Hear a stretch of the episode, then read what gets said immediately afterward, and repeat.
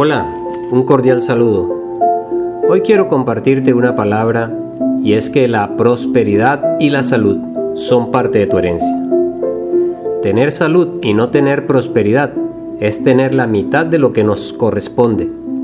O viceversa, tener prosperidad y no tener salud es como tener un carro pero sin motor. Vemos en la palabra que en tercera de Juan en el verso 2 dice, querido hermano, oro para que te vaya bien en todos tus asuntos y goces de buena salud, así como prosperas espiritualmente. Otra versión dice, amado hermano, le pido a Dios que te encuentres muy bien y también le pido que te vaya bien en todo lo que hagas y que tengas buena salud. En otras palabras, el plan de Dios es que junto a la prosperidad también goces de una perfecta salud. Ahora bien, una vez que comenzamos a creer que la voluntad de Dios es prosperarnos, se nos vienen muchas preguntas a la mente. ¿Y cómo será que Dios puede hacer tal cosa? ¿Será que me va a enviar un cheque por correo? ¿Comenzarán a caer en mis manos billetes de 20 o 100 dólares? ¿Será que un día podrá aparecer dinero en mi cuenta bancaria? No, mi amigo, Él lo va a hacer al prosperar tu alma. Él va a sembrar las semillas de prosperidad en tu mente, en tu voluntad y en tus emociones. Y a medida que ellas crezcan, producirán una gran cosecha económica en tu vida. Si usted va al libro de Génesis y lees la historia de José, allí vemos un ejemplo perfecto de lo que les quiero enseñar. Cuando José fue vendido como esclavo a los egipcios, él no tenía ni un solo céntimo en su bolsillo. Ni siquiera era dueño de su propio destino, ya que había sido vendido como esclavo. ¿Alguna vez has visto a un esclavo prosperar? Pero en medio de su esclavitud, Dios le dio a José tal sabiduría y habilidad que hizo que su amo prosperara. Como resultado, este hombre llamado Potifar puso a José a su cargo y a todas sus posesiones en sus manos.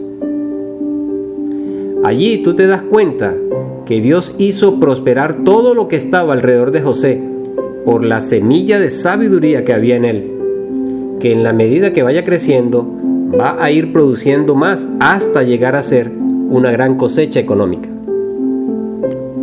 Más tarde, José fue puesto en prisión. En realidad, en una prisión no hay mucha oportunidad para ascender, ni para hacer grandes cosas, ¿verdad que no? Tú mismo puedes imaginarte cómo es la vida dentro de una prisión. Pero Dios le dio tanto entendimiento a José dentro de la cárcel que terminó siendo el encargado de la misma.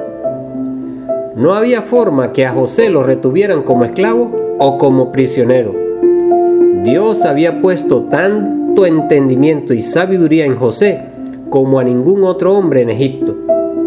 Ese entendimiento le proporcionó una posición en la misma corte del faraón. No como un esclavo, sino como el hombre más reconocido en el país entero junto al mismo faraón en un nivel incluso superior que el del mismo faraón que era el rey de Egipto, pero José era conocido como el Señor de toda la tierra.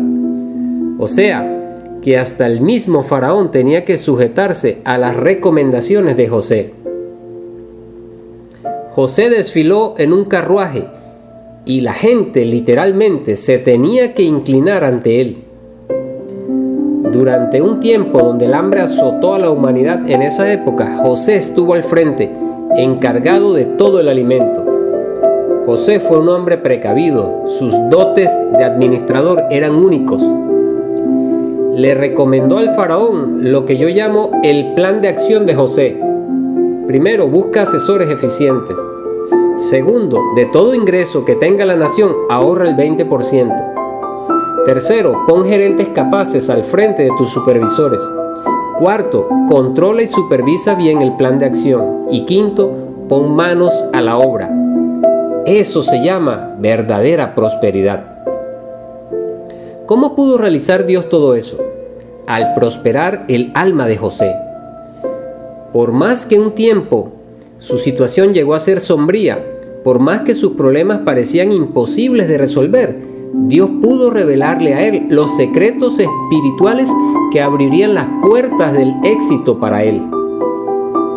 Yo declaro hoy para ti y para tu familia que Dios te revela allí en tu casa los secretos espirituales que van a abrir las puertas del éxito en medio de esta cuarentena.